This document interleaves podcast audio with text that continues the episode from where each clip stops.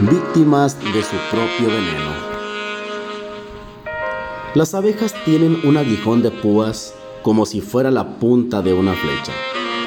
Cuando pican a un ser humano o a un animal, el aguijón entra en la piel y no sale, porque el aguijón se mantiene dentro de la víctima. Cuando intentan salir volando, la bolsa venenosa y parte del intestino de las abejas terminan siendo arrancadas morirán poco después como resultado de esta mutilación. El ataque puede dañar un poco a su víctima, pero le cuesta la vida. Obviamente en el caso de las abejas, esto es algo del instinto del insecto.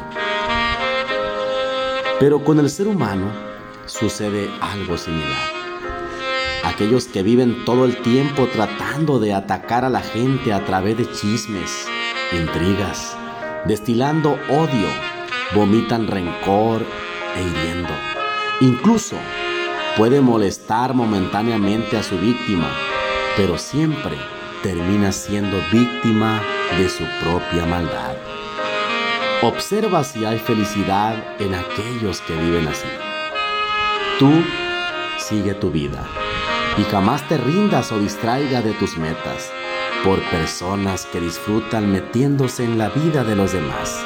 Siempre acaban mal. Soy Edgar Leiva.